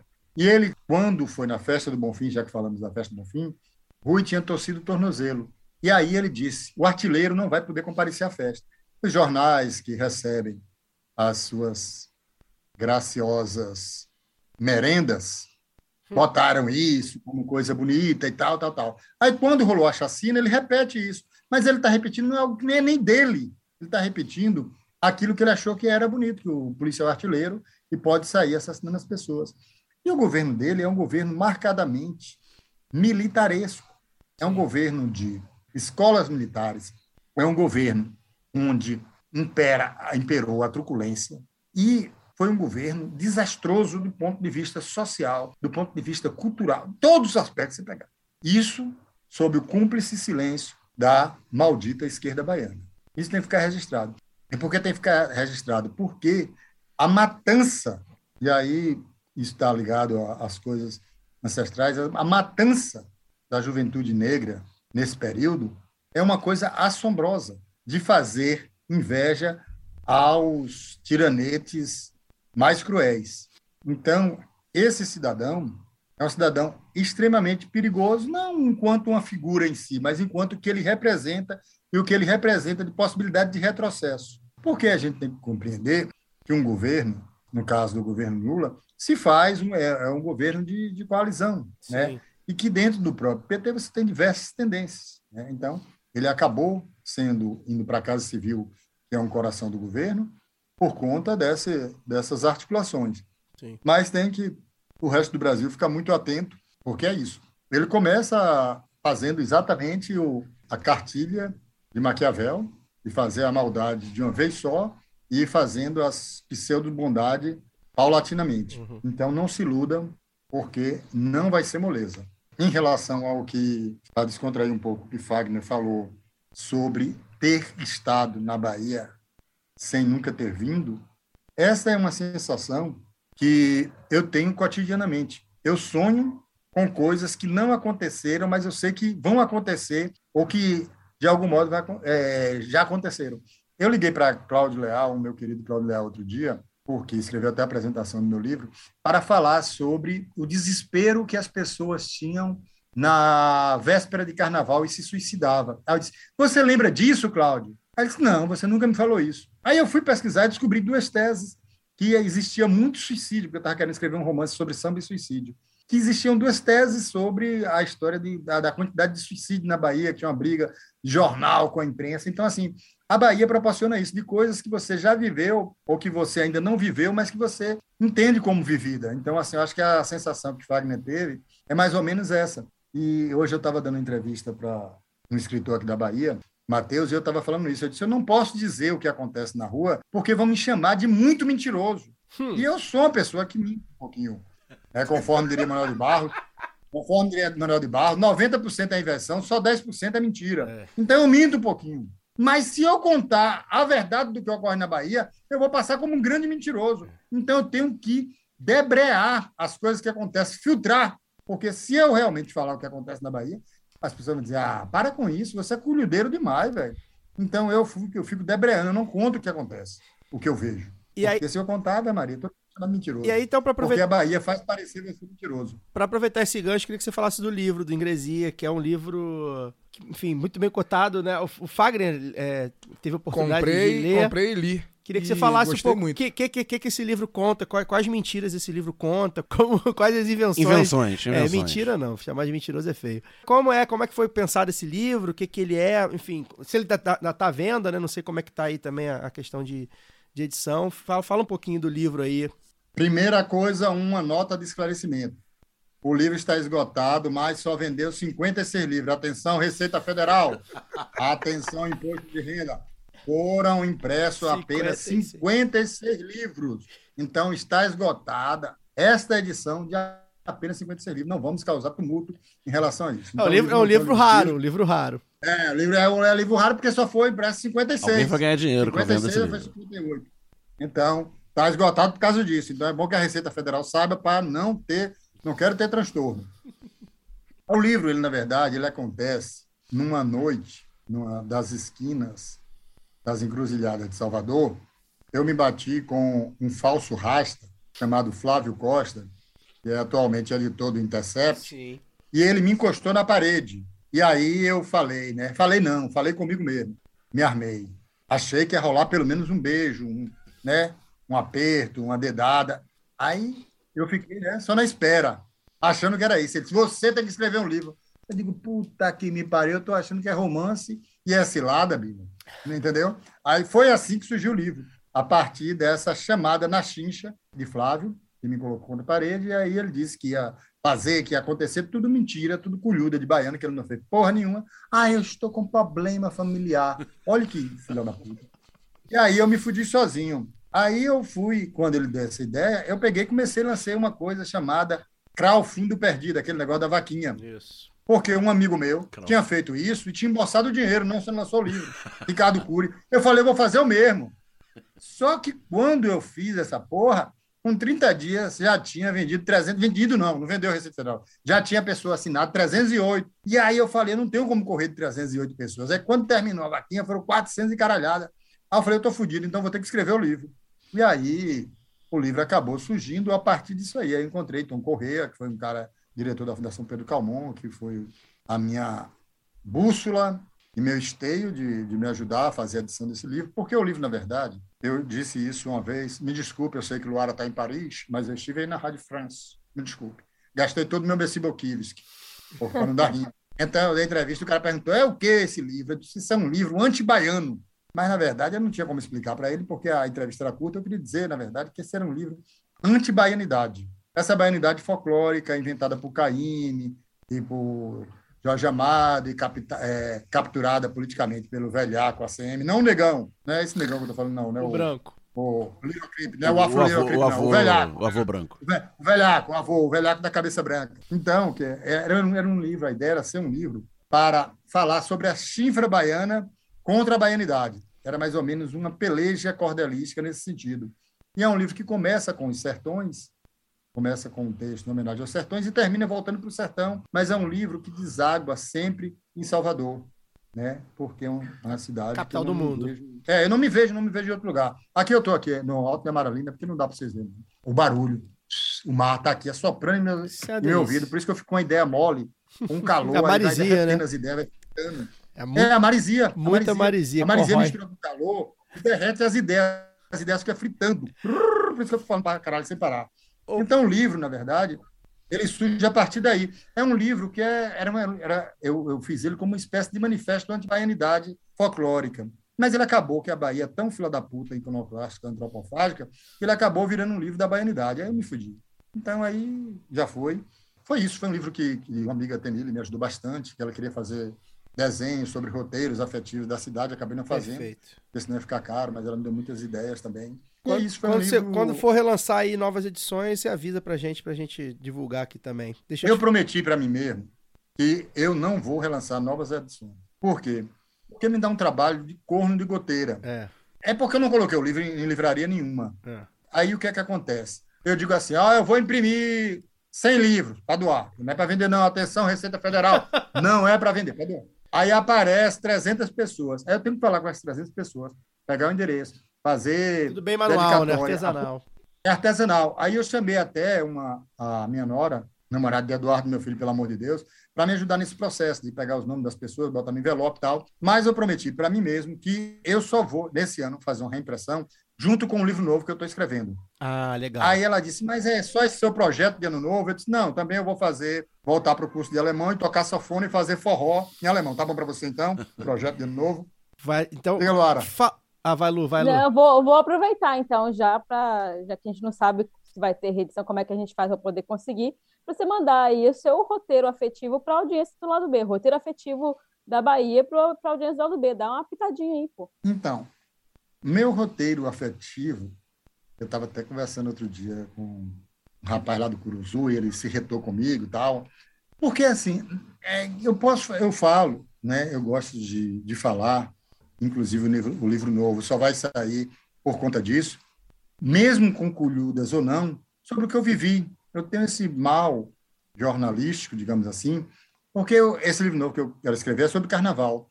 Aí eu falei, como desgraça que eu vou escrever um livro sobre carnaval? Se o carnaval não aconteceu, nós estamos dois anos sem carnaval. Aí, a partir de amanhã, eu vou comprar um teclado novo, que esse aqui está uma miséria, e vou escrever sobre as coisas que ocorreram nesse carnaval. Então, meu, meu roteiro afetivo, na verdade, ele de algum modo circunscreve-se ao centro da cidade. Então, é, é uma viagem pelo centro da cidade. né? Não é, é sobre Mussurunga. Tem Mussurunga, tem, tem a Itapuã, Itapuã, Ribeira, o voto é de França Teixeira, tem a porra toda. Tem em vários lugares. Mas ele está umbilicalmente, gostou, minha filha, do umbilicalmente? Está umbilicalmente ligado ao centro da cidade. Tava Porque- esperando pelo gostou, minha filha. Mas eu falo isso, gente, porque, sério, assim, eu fiz um intensivão antes. Eu só conheci o sul da Bahia, né? Aquela coisa bem turista mesmo. Pega mineiro, paulista ali. É, por isso é caro pra cacete também. E aí fui conhecer Salvador. E eu fiz um intensivão, que o Daniel, meu cônjuge, fez um intensivão de, ó, pelo amor de Deus, não me vem por deixar pintar negócio de timbalada na pele, não vai tirar foto com- pra pagar 50 conto com foto, não vai conversando, são que você é muito conversadeira mineira. Fiz intensivão antes, mas tem toda aquela coisa, né, do que é feito para pegar turista e do que você olha quando anda na rua, porque apesar dessa mística toda falada, dessa baianidade que você citou, Salvador, principalmente, tem uma, né, quando eu conheci assim, senti algo muito do, do real, do, do, do dia a dia, do cotidiano, do- da conversa ali do metrô, que, segundo Daniel, é Leva o melhor nenhum. metrô do mundo. É o mais limpo. E, e, assim, sinceramente, dos que eu conheço, realmente, é, tá atestado aí. E um pouco disso, assim, sentir. Eu sinto falta quando eu falo desse roteiro afetivo de quem realmente frequenta. É, a gente falou de, de carnaval, e eu acho que também isso, acho que faz, faz sentido, o, Francel. Porque também o carnaval é muito é, de um- uma escolha, carnaval de rua, né? De como a gente usa a cidade, como a gente anda pela cidade, de que cidade que a gente está falando, de que cidade que a gente quer. Então, quando a gente pensa no, no, no carnaval, que é essa grande festa, né? A maior festa que a gente conhece do Brasil, assim, é, e fala de, de roteiro afetivo, acho que tem muito a ver com isso também, de ocupação da cidade por todos esses corpos, né? Perfeito. E o que você falou aí é exatamente o que eu penso, né? Então, assim, especialmente em relação, se a gente tiver tempo para falar sobre carnaval, como eu acho que o carnaval de Salvador tem que ser reinventado. Queria que você falasse Ele só sobre. pode ser Pode, reinventado. pode ir, pode ir. Ele só pode ser reinventado se for a partir do centro da cidade. Ele não vai ser reinventado saindo do centro da cidade, porque ele vai perder toda a sua essência. Então, assim, é, eu, eu costumo dizer que o circuito Barrondina é para turista, otário e ladrão. Aí uma amiga minha me viu no show de Armandinho. Ah, eu vou lhe denunciar que você está Você aqui. Eu tá- disse, você não está compreendendo. No trio elétrico de Armandinho, forma-se uma ZATT, para usar uma expressão zapatiana, uma zona autônoma temporária trieletrizada. Então ali não está nem Barrondinho. É outra coisa. A zona, a zona independente. Salvador- O Carnaval de Salvador ele não pode ser pensado fora do centro da cidade. Porque é um circuito que ele faz um, um, um U. Aí você está aqui, você corre para cá, então você perdeu uma coisa aqui, você pega do outro lado e você volta, você entra por vários becos e tem um lugar que é o Beco do Mija, o Beco da Ribeira, que é um, um bairro distante do centro, mas está ali chamado. E é como você ocupa, é como você vai se mexendo nesse, nesse centro da cidade. Então, não, não, não consigo vislumbrar o carnaval fora que. É, pode, você pode botar o carnaval onde você quiser, na Fonte Nova, na Casa do Caralho, na Boca do Rio tal. Mas enquanto, para a desculpa a redundância, enquanto centralidade, o carnaval só pode ser reinventado a partir do centro. Né? Mesmo que você saia para alguns lugares. Você, dia de sábado, vai ver o Ilê, porque uma coisa tem que ser compreendida. Salvador é uma cidade fortaleza. Olha que coisa bonita que eu vou falar aqui agora, presta atenção. E ela é uma cidade fortaleza, protegida pelos seus blocos afros. Também, ela antes ela tinha fortes para proteger das invasões. E agora ela tem blocos afros em diversos lugares para se proteger. Então, se você vai para a Liberdade, você tem o Lê. Se você vai para Itapuã, você tem o Malê. Se você vai para o centro da cidade, você tem o Olodum. Na chegada, você tem a coisa linda que é o Bancoma de Portal, né, que Fagner falou de Lauro de Freitas. Aí você tem um museu, isso aqui é do centro, mas é da Ribeira. Então, é uma cidade fortaleza defendida pelos blocos afro. E não dá para compreender o Carnaval de Salvador fora da África. E aí é por onde vou pegar logo aqui para falar que a vedete de Santa Mara, da pura ficção, Ah, obrigado. Quero que falou fala sobre uma ele. bobagem, falou uma bobagem sem tamanho. A história da gratidão, isso é uma bobagem de um desconhecimento histórico, porque assim, olha, eu acho, já disse que eu acho que a Vedete tem três ou nove músicas boas, mas quando desanda a dar opinião, é uma desgraça. É. Porque ele é o que a gente chama aqui de ponguista. Ele quer pongar em tudo quanto é novidade. Então, ah, Elomar, não sei o que, surgiu. Ah, Elomar é uma delícia. Ah, Blitz, a Blitz é a melhor coisa do mundo. Ah, Acha Music, Acha Music é maravilha. Tudo o que está na moda e na mídia, ele vai. E aí ele foi defender a porra do cachê dele lá, na, num lugar que no, dizem que tem uma festinha lá, que eles chamam de carnaval, Pernambuco, tem porra nenhuma. E aí ele foi falar uma besteira dessa, como se o carnaval tivesse começado com um recorte fora da África. Não existe isso. Se você apagar, já que Fagner falou do, do, dos negros, é apagar a história da embaixada africana, é você apagar a história de Manuel Quirino, é você apagar os afoxés, que são candom- candomblés de rua, conforme diria Lodge, eles vêm do século XIX. A festa do Bonfim tem dos- quase 300 anos da negrada ocupando as ruas. E você tem do, do, do período carnavalesco aqui, do século XIX você já tem blocos, né? blocos no sentido, não, não são blocos, você tem afoxés, candomblés de rua, porra, aí você achar que, é, não, tô, não vou tirar a importância da revolução que se consolida com o trio elétrico na década de 50, 49 para 50. Mas você achar que o carnaval se resume a isso, o carnaval da Bahia, é de uma burrice ou uma fé. Não é à toa que ele achava que Netinho, aquele Zé Ruela, de Mil e Uma Noites, que virou um bolsonarista, era o futuro do Carnaval da Bahia. Por quê? Porque é isso, ele quer pongar demais. E quando você quer pongar demais, aí você acaba fazendo muita besteira, né? Porque você quer ser antenado, não é estar viajando em onda. Às vezes um jacarezinho, meu pai, faz bem. Então, viu, dona Vedete? Vai devagarzinho, meu filho. Debreie. Debreie da próxima vez. Pra, pra, quem não Bom. sabe, pra quem não sabe, o Franciel tá falando de Caetano Veloso. Eu queria que você falasse, ô, ô Franciel, do partido da Casa do Caetano também, né? É, é, é, Paula Lavigne e Caetano Veloso tem aqui no Leblon, né? Sua, sua... Ipanema, que é Ipanema. é. Em Ipanema, sua casa onde reúne celebridades, artistas e políticos aí pra tomar algumas decisões sociais, políticas, econômicas, né? Pro, pro- em prol do Brasil a partir de um viés, assim, digamos assim, progressista, né? Pra deixar bem leve, né? E você obviamente, é um homem que é crítico de Caetano Veloso, como já deu pra perceber, você é o, é o anti-Caetano Veloso primordial. Queria que você falasse um pouco sobre a atuação do Caetano também na política, né? É um sujeito que é meio confuso, né? Na política já não, não é de agora. Não, é, olha, veja bem, veja bem. Eu, nem, eu não, não quero falar mal do Caetano, porque eu acho que agora é, come- é hora de você começar a soltar a mão devagar. Porque pensar assim, ah, vai se. Ninguém solta a mão de ninguém. Eu digo, eu não quero mais pegar na mão de ninguém, larga minha mão, desgraça. Então, assim, ainda é hora de ficar soltando na mão devagar, porque nós não pulamos a fogueira. É. A fogueira do retrocesso fundamental. Mas eu acho que um dos principais problemas do Brasil, um dos problemas graves do Brasil, se chama PCC. O que é o PCC? É o Partido da Casa de Caetano. Ele senta naquele sofá e diz: Ai, Breta, essas coxas de Breta com aquelas calcinhas apertadas são lindas, Beretas. Aí vai junto aquele povo de Ipanema, do Leblon, não sei o quê, aí vai abifar, abifar, faixa, Bretas, vai moralizar o Brasil. Nem, para com isso, para com isso, pelo amor de Deus. Deixa Bretas, conforme diria a Santíssima Dulce, numa homilia que eu presenciei lá no Palmeirudo, deixa Bretas se fuder pra lá. Ela disse com essas palavras, né? Vale uma cibalina vencida, porra. Se ele tá na mídia, você tem que combater o cara, não você ficar querendo pongar. É o mal do querer do polguista. Aí não faz uma reflexão. Mas assim, eu nem tenho nada contra Caetano, não. Para mim, Caetano é que ele escolhe os pensadores errados. Por isso que aquele liberal descarado do Zé Guilherme Melchior disse que ele é um intelectual de miolo mole. Porque quem era que Caetano tinha como ídolo? Mangabeira Unger. Quem é Mangabeira Unger? É um cara que não sabe falar português nem pensar em inglês. Aí ele atrapalha tudo.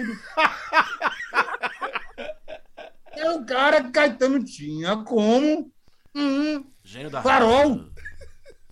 Era o gênio da raça. O cara que foi lá para Roraima, para casa do caralho.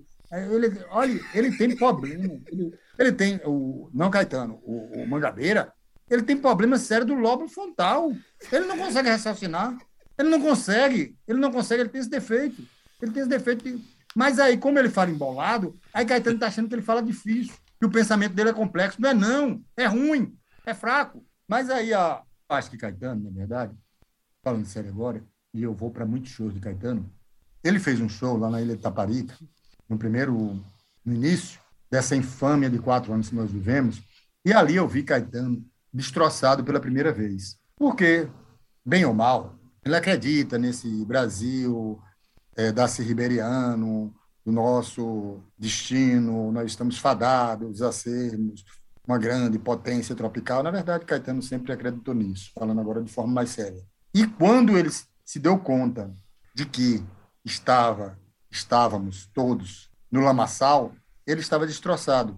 Porque a, não tem um filme até de, como é o nome daquele, Gineton Moraes, que Gil fala da parte social tal, e Caetano diz, eu sou um liberal, não sei o quê, eu quero que volte Gênio Quadros para que o monstro, nós expurguemos o monstro. Só que o monstro veio de uma forma que ele não estava, ele que eu digo Caetano, não estava dimensionando o tamanho do monstro que estava aí submerso. Então, nesse show lá na, em Veracruz, ali né, perto de Itaparica, Mar Grande, ele estava destroçado por causa disso. Porque ele acredita, e é uma crença, não tem nada contra essa crença, de, nosso, de nós estarmos fadados a, a sermos, a cumprirmos essa sina grandiloquente, tropical.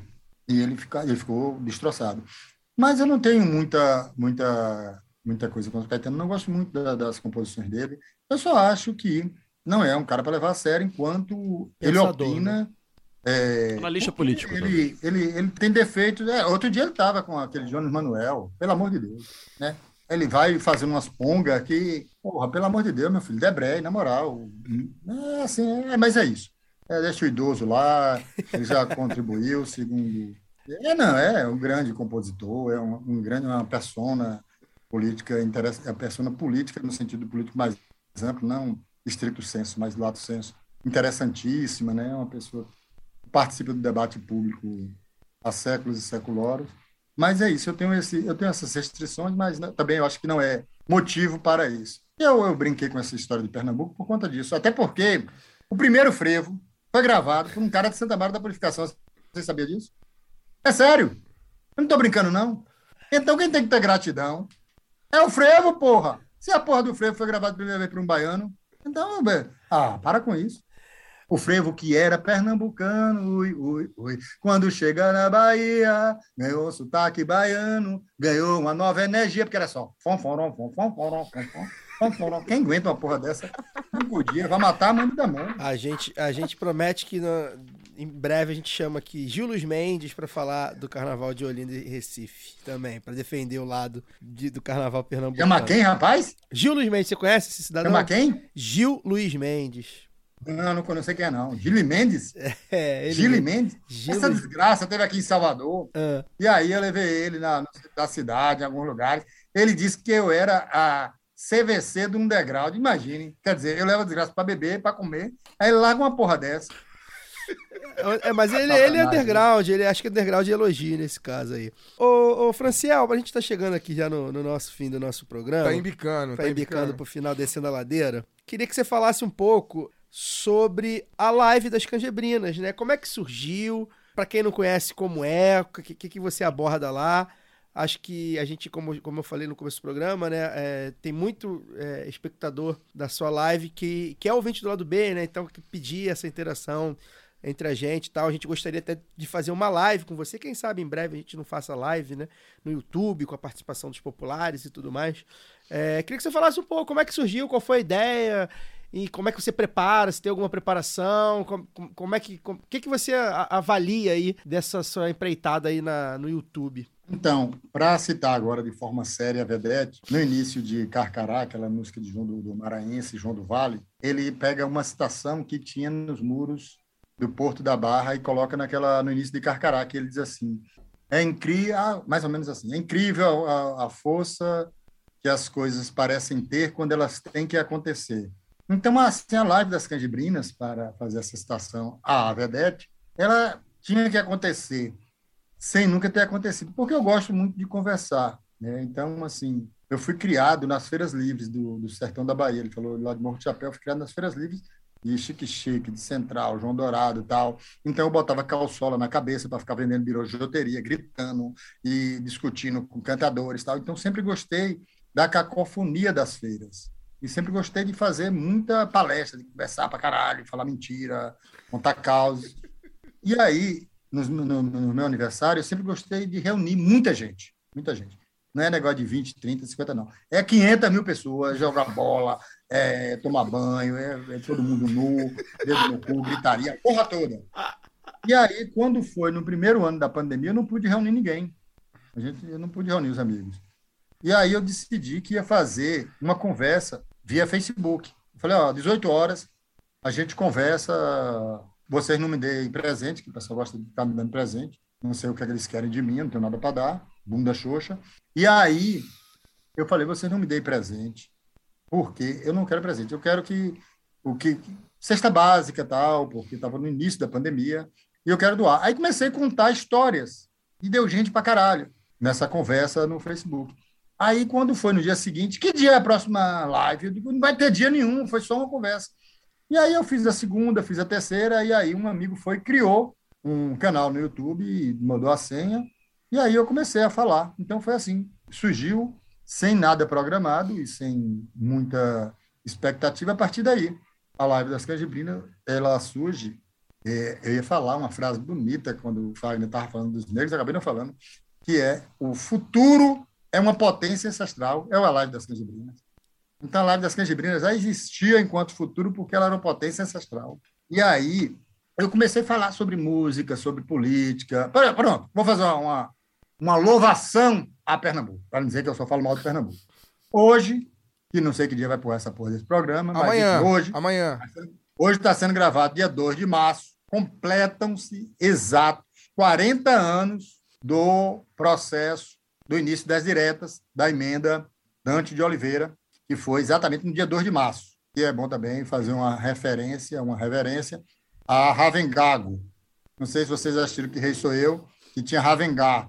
E aqui na Bahia a gente tinha Ravengago, que era o deputado federal Leonelli, porque ele agia como Ravengá, mas ele era gago. Eduardo, pelo amor de Deus, traga uma cerveja. Já está secando aqui. E eu não posso raciocinar sem beber. E aí, o que é que acontece? Vou fazer uma. Olha, tá? Olha o que eu estou fazendo. Já elogiei Caetano. Olha a desgraça. Por isso que eu não gosto de me meter com carioca. Porque eu acabo. Carioca. Fica naquela enrola e fala que você é isso e aquilo. Olha a desgraça que eu já fiz. Já elogiei Caetano e agora vou elogiar um pernambucano. É verdade. Por quê? Porque o primeiro, e isso é pouco dito, o primeiro comício das diretas se dá numa cidade chamada Abreu e Lima, que fica no, na, no subúrbio da Bahia, chamada Pernambuco. É. Quintal. Para que vocês ideia, Região metropolitana da Bahia. Para que, vocês tenham ideia, pra que vocês tenham uma ideia, o Zé Inácio de Abreu do Lima era um militar que lutou com Simão Bolívar. Olha, porra, olha como as coisas vão se encaixando. É o que virou nome de refinaria, diretas, né? Sim, Que era exato. parceria com a Aí você PDVSA. tem a cidade. E o primeiro comício das diretas, apesar do mais famoso ser do aniversário de São Paulo, que a Rede Globo fez aquela sacanagem, o primeiro comício das diretas em 83, não é em 84, porque o comício que fica famoso, tal, aquele lá do, do Vale do Anhangabaú, daquela porra toda que a Rede Globo 25 fala de janeiro de aniversário São Paulo. 84. Esse que É. você tá falando é o de 25 É, de janeiro de 84. Mas, mas em março, em março de 83, ocorre o primeiro comício das diretas em Pernambuco, em Abreu Lima, na cidade que homenageia o militar José Inácio, que lutou com Simão Bolívar pela libertação da América. Olha que coisa, tá vendo que Pernambuco tem sua importância? Tem, pequenininha, mas tem. É a exceção que confirma a regra, né, Franciel? Tem que ter. Enfim, quem quiser, quem de repente aí não conhece o Franciel das redes, do YouTube, do Twitter, vai lá na live das Canjibrinas, acompanha. O Franciel é essa mente privilegiada, o cara que conhece desde as homilias da Irmã Dulce, Santíssima até, da Santíssima Dulce dos pobres. pobres, até ah, Caetano Veloso, muito, passando por muito mais gente. O cara sabe muito. E o que ele não sabe, ele inventa. Muito bom de storytelling. É, agora é storytelling que chamam, né? Mas enfim. Franciel, prazerzaço bater esse papo com você. A casa tá aberta, voltará em breve. A gente acabou, assim, tem muita coisa de política que a gente queria falar também, mas enfim, a gente acabou embicando pra Bahia. E a Bahia te abraça, não tem jeito, né? Quando a gente fala de Bahia, Bahia acaba abraçando. Mas a gente vai, certamente você vai voltar pra bater um papo mais amplo sobre mais coisa. Você é uma voz que a gente gosta de ouvir. Um cara que a gente gosta de ver os tweets, morre de rir. O Fagner me manda os tweets. Fagner, viu isso aqui? Caraca. Eu cara. sou muito fã de Franciel, cara. Sou muito fã. E eu morro Essa- de rir. Foi muito foda eu ter ido a Salvador e não ter. Porque, inclusive, é, eu comprei o ingresso pra ir a jogo de vitória com o Irlan. Né, que Irlan me encheu o saco. Você vem em Salvador, você tem que ir ao Barradão, não sei o que, se você é uma puta. que se- Barraquistão. É, que se você não vi, se você vier a Salvador e não, e não for, se não for ao Barradão, eu falei, não sei, você tem que ir a Salvador. Aí eu falei, cara, Irlan, compra a porra do ingresso que eu vou ao jogo contigo, um domingo lá. Um calor do caralho, cara. Só que aí, isso que aconteceu, assim, eu, nesse dia específico, a gente tava cansado pra caralho, todo mundo, porque a gente tinha praticamente virado a noite em Santo Antônio Além do Carmo, enchendo os cornos. Eu, ele, minha companheira Jolie e Rafael, Rafael Rodrigues, que é esse meu grande amigo baiano, que hoje mora em São Paulo, mas é um grande amigo baiano, tava lá. E aí, tipo, encheu as cornos no, no- no sábado, na véspera, acordou cansado pra caralho no domingo e acordou mais, mais tarde do que deveria, do que deveria, porque a gente queria ir na casa de Jorge Amado, no Rio Vermelho. Fomos, acabamos chegando tarde na casa de Jorge Amado. Eu acabei não vendo tudo que eu gostaria de ver, porque a gente estava corrido, estava com a minha sogra de 82, como eu falei. Minha sogra tem hipoglicemia, tem que comer de, de 3 em 3 horas. E, e aí a gente te- tipo, saiu correndo do, do museu para almoçar, para velha almoçar. E aí o tempo passou, eu acabei comprando o ingresso, não fui ao Barradão. E Franciel, Franciel tava no Barradão, porque Irlan me mandou mensagem, falou, aí, o cara tá aqui no Barradão e você não veio, seu filho da puta e tal. Eu falei, cara, infelizmente, família é uma instituição muito forte que acaba consumindo e mudando alguns dos nossos planos ao longo da vida. Mas essa cerveja vai sair, seja ela. Eu quero muito que seja em Salvador, mas se não for em Salvador, vai ser no Rio. Porque, embora Franciel também não tenha celular, quando ele vier ao Rio, a gente vai conversar pelo Twitter e vai ajustar É, esse encontro. Nas custas do Eu Irlan. sou muito fã de Franciel, cara. Sou muito fã Nas de custas Franciel. do Irlan. E se você. Então, eu não tenho celular porque é o seguinte, eu trabalhei de servente de pedreiro na Barroquinha e o celular, ele surge, era um tijolo, e eu não aguentava mais tijolo, porque eu tinha carregado muito tijolo na cabeça. Então eu falei, não vou mais querer tijolo perto de mim. Então, por isso que eu não tive celular e não quero ter até hoje.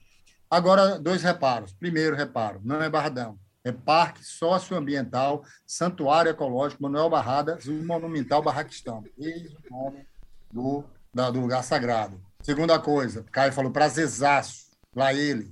Aqui a gente diz satisfação. Sa- Satisfação, verdade. Aqui nós Lá dizemos ele. satisfação. Tem aí, você falou de Jorge Amado, Jorge Amado. O filho de Jorge Amado escreveu um livro chamado Lá Ele, o Esparro na Bahia. E as desgraças, por isso que eu não gosto de paulista. Pa- O, o- o São Paulo é tão errado que faz fronteira com o Paraná. Olha que lugar desgraçado. O lugar é tão desgraçado que faz fronteira com o Paraná. Aí os paulistas agora pegaram lá ele, aí você diz, boa noite, lá ele. Aí você diz, você tá bem? Lá ele. Desgraça. Não é assim que usa.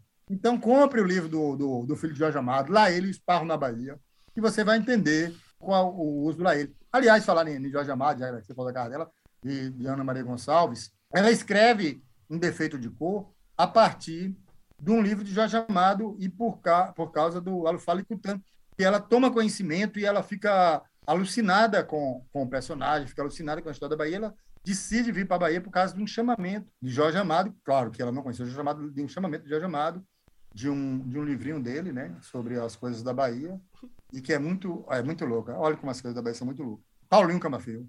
Eu sei que o tempo está acabando, mas se foda. É, era afilhado Camafeu de Oxóssi.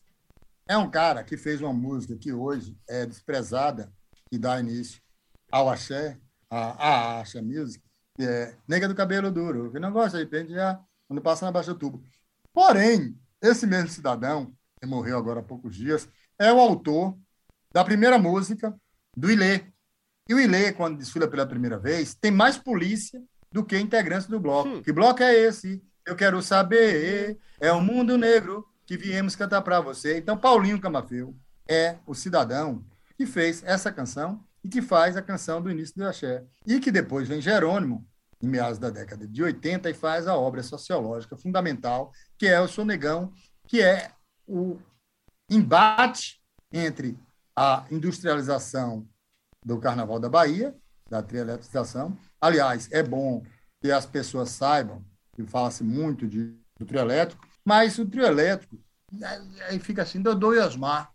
E cadê o terceiro? O terceiro é Temístocles, Temístocles de Aragão. Por isso que é trio. E aí o pessoal, Dodô e Osmar. Viva Dodô e Osmar, Dodô, Dodô. Antes do gringo, a guitarra ele inventou. Inventou porque tinha um engenheiro, Temístocles de Aragão, que tocava o triolim, violão tenor, a porra toda. Mas aí depois Temístocles sai de baixo, mas a família, até conversei com um familiar de Temístocles outro dia, disse que não tem nenhum tipo de mágoa, de nada, e, enfim, foi a escolha dele sair. Mas o trio elétrico de Dodô e Osmar fica vários anos, quase 10 anos, sem desfilar no Carnaval da Bahia. A partir de meados da década de 60, não desfila. E quem toma a frente é Orlando Tapajós. Então, assim, a- tem esse interregno. Gostou, meu filho, do interregno? Não, estou para brincadeira, não. E aí, por que, que eu estou falando tudo isso? Apenas para citar o filósofo Gigica, que disse uma frase de uma profundidade fora do comum, que é a seguinte: a Bahia é a Bahia. Se foda. É isso, a Bahia é Bahia. E, e se você tiver a oportunidade, você que está nos ouvindo, tiver a oportunidade de ver um jogo do Vitória, é, veja, porque a gente não sabe quanto, até quanto vai durar. Franciel, boa noite, obrigado. Acho que o A Bahia, a Bahia encerra bem, mas queria que você deixasse seu abraço final. Muito obrigado mesmo. Foi uma satisfação, sem lá ele. Foi uma satisfação tê-lo aqui. Voltará em breve sempre. Deixa seu recado final. Um abraço. Bom, meu recado final é o seguinte: eu quero comprar um teclado novo. Eu espero que vocês, metade do dinheiro dê para o lado B do Rio metade me mande para cá para comprar um teclado, porque eu preciso escrever um livro agora, quem está as ideias, estão todas aqui na cabeça, sobre esse carnaval e outros carnavais, mas especialmente esse período que nós ficamos sem vivenciar o carnaval. E, enfim, é, eu quero lançar esse livro antes de junho, com a reimpressão do, do, do Ingresia, do Mitos e Verdade sobre a Revolta da Cachoeira, da barra toda que for. Mas eu quero terminar esse livro. Quero escrever agora, em março, fazer um processo de imersão, que nem Osiris sabe como aconteceu. A imersão, nem Osiris sabe como aconteceu. É o que eu vou fazer agora. Vou escrever esse livro para lançar, com o objetivo único e exclusivo de que Fagner tire o escorpião do bolso e pague uma cerveja para mim no Rio de Janeiro, lá no Folha Seca de Rodrigo, onde eu fiz o lançamento de Grisi. Foi uma beleza. Então, Caio disse que só vai pagar uma grade. Tudo bem, não tem problema. Agora, Rodrigo tem que pagar muito mais, ou é, Fagner tem que pagar muito mais, porque ele teve aqui, então ele deve dobrado. Bom? Com certeza. Luara Ramos, obrigado aí pela disposição de estar no estrangeiro falando com a gente no fuso horário. Meia-noite em Paris, não é isso, Daniel? Aquele belo Já agora já duas da manhã. né? É. Duas horas da manhã já. Não, pra, é, satisfação minha. Lá ele. Então, aí, aí o, o, o Francel, que não é storytelling, é catilogência, né, Francel? Que chama aí. É, agradecer vocês todos pelo papo. Vou ser bem breve, porque o, o pessoal do Rio, o, o Francel, é meio abusado, então eles deixam para falar por último aí, fazer essa piadinha com a Vitória. O mineiro é mais passivo-agressivo, então, para poder fa- terminar falando de Bahia, a gente tem que falar que Bahia, Bahia é o mundo. Então, a gente é mais passivo-agressivo para poder fazer um, um combinado aqui do agradar o, o, o também. Vamos mandar essa, mas brigadão aí pelo papo, brigadão Fagner, Daniel, Caio e todo mundo que está nos ouvindo. Acompanha aí, que eu estou como correspondente do lado B do Rio, aqui direto do Velho Continente. Vou mandar algumas coisas. Ia falar hoje, mas já vou deixar que tem, tem spoiler aí sobre política alemã para os próximos episódios aí do lado B. E vamos que vamos. Valeu, pessoal. Daniel Soares, valeu. Valeu só. A gente não teve programa semana passada, né? No, no pós-carnaval. Cumpri a promessa aqui de mandar um abraço pro meu xará Daniel, que é um ouvinte nosso de 15 anos, que foi, fez aniversário semana passada, inclusive. Me encontrou no, no meio do Cacique de Ramos. Né, pós aquela chuva toda, e reconheceu, falou do programa, que é nosso fã e tal. Era aniversário dele aquela semana, então já que não teve programa semana passada, mandando um abraço pra ele aqui agora. É, eu vou mandar um abraço também pro André, você me lembrou. O André, a gente chegou lá no setor 3, né? A galera toda da Central 3, né? Matias Pinto, Paulo Júnior, Leandro e a mim, nós. A gente chegou lá e o rapaz, logo que a gente chegou, o cara falou, pô, aqui é o setor do lado B, né?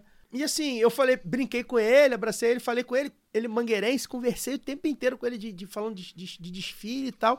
E eu não tinha pego o nome dele, mas ele depois ele tweetou, ele falou, né? É o André. Então, mandar um abraço pro André, da Mangueirense André, que assistiu lá do nosso lado mesmo, a gente conversando, nem falei pra vocês na hora, né? Nem falei pros meninos na hora. Aí depois que eu falei, pô, o cara é ouvinte e tal.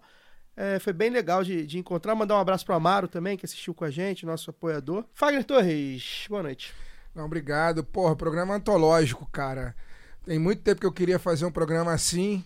E, pô, com o Françoel foi. Seu Françoel foi muito maneiro, cara. Muito maneiro. Eh, Já tá muitíssimo convidado a, a voltar, seja antes ou depois da cerveja que eu tô lhe devendo por ter estado em Salvador e não ter te encontrado. Só pra finalizar, também mandar um abraço pra todo mundo que encontrou aí no carnaval, no bloco. Eu não guardei o nome de. Cara, eu tava em estados muito alterados de consciência. Carnaval, impossível guardar o nome da galera, mas é isso, um abraço. E aí, Franciel, só queria falar, você sabe que a gente. É, rapidinho, né? Que a gente tá com um pouquinho de tempo, mas você sabe que a gente aqui entrevistou é, Wagner Moura, né? E Wagner Moura disse nesse programa aqui, nesse, nesse singelo programa, que ele só faria campanha para duas coisas na vida. Uma era para para eleger Lula em 2022 e ele fez e reelegeu, e a outra era para te, ele te eleger presidente do Vitória. Então, porra, se Wagner Moura fala um trem desse pra mim, eu acho que eu não fugiria da raia não, ainda mais estando na situação que o Vitória está. Só queria deixar isso registrado aí para que você pense. Se você quiser falar alguma coisa antes de acabar, é contigo mesmo. Mas acho que você deveria pensar nessa hipótese. Inclusive as forças, né, que a- da- do acontecer aí que o Francel citou, tem presidente renunciando aí, já tá, tá encaminhado. Ah, o, o que o presidente do Vitória está fazendo, aqui na Bahia, a gente chama de baratinho. Ele não está renunciando porra nenhuma.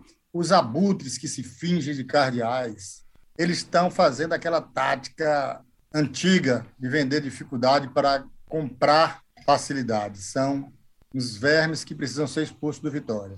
Agora, Wagner disse que é meu amigo, mas quer me botar nesse esparro. Eu não vou comer esse reggae, porque reggae eu danço. E quem come H, Wagner, é Dona de Cafarnaum. Vá procurar o que fazer, meu filho. Eu não vou entrar nesse esparro de porra nenhuma. Eu quero ficar aqui, ó, na minha rede, ó, sossegadamente. Até porque eu vou disputar campeonato contra o Atlético de Alagoinhas, contra o poderoso Jacupa, Juazeirense. Não, E um outro time que não existe mais, porque disseram, ela, Lara disse, a Bahia é o mundo. Ela teria que atualizar o verbo. Era o mundo, porque deixou de existir. Agora é Manchix. Manchix. Bahia, Manchester Uma porra Six. dessa aí. É Manchix, tomou seis, não importa. Vira Manchix. Então não existe mais. Então ela acabou. Tá bom? Então, beijo para todos e nos veremos aí no Rio no lançamento do livro que se chama Tá pensando que tudo é futebol? Uma homenagem ao meu querido ex-vizinho Galvão, que cantou Vagabundo Não É Fácil com Moraes Moreira, que foi o homenageado do carnaval desse ano. E, na verdade, não, não foi homenageado porque não existe despedida para Moraes. Ele continua entre nós, assim como outro cabeludo. É isso. O lado B fica por aqui. Semana que vem a gente tá de volta para falar de cultura, essa perspectiva aí da nova Lerge com uma convidada bem bacana. Forte amplexo a todos, valeu.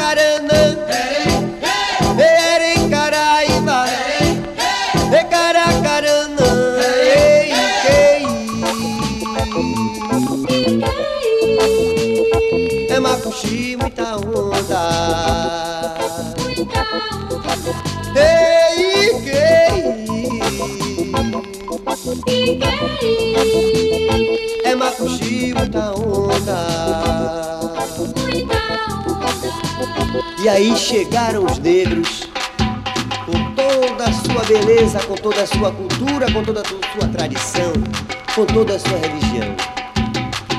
E tentada, motivada a ser mutilada Pelos heróis anônimos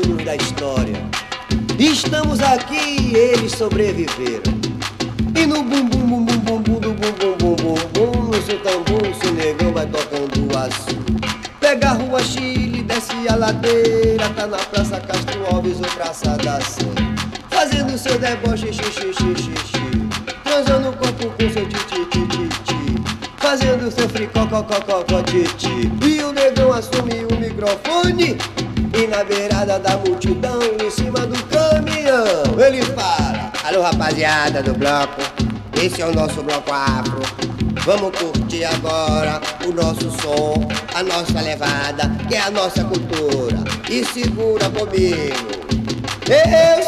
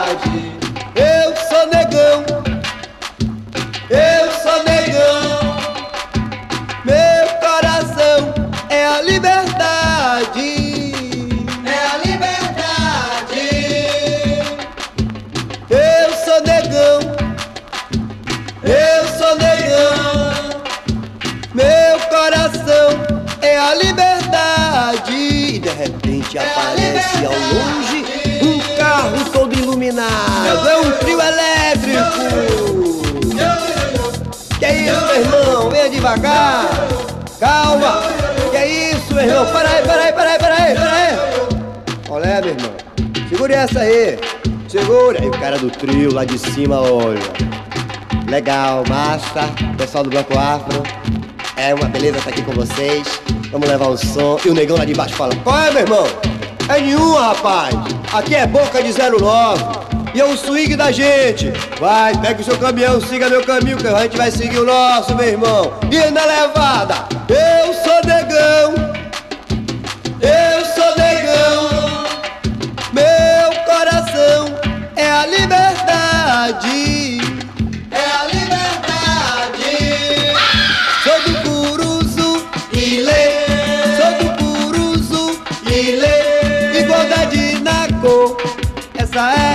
minha verdade. Igualdade na cor, essa é a nossa verdade. Eu sou negão, eu sou negão. Imanoa Miri, Imanoa Miri, Orema,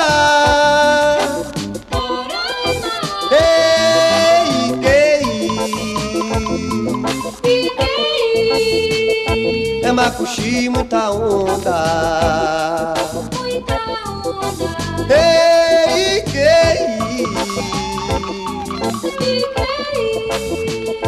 É macuxi, muita onda. E Manoa Mirim, eu sou negão, macuxi, muita onda.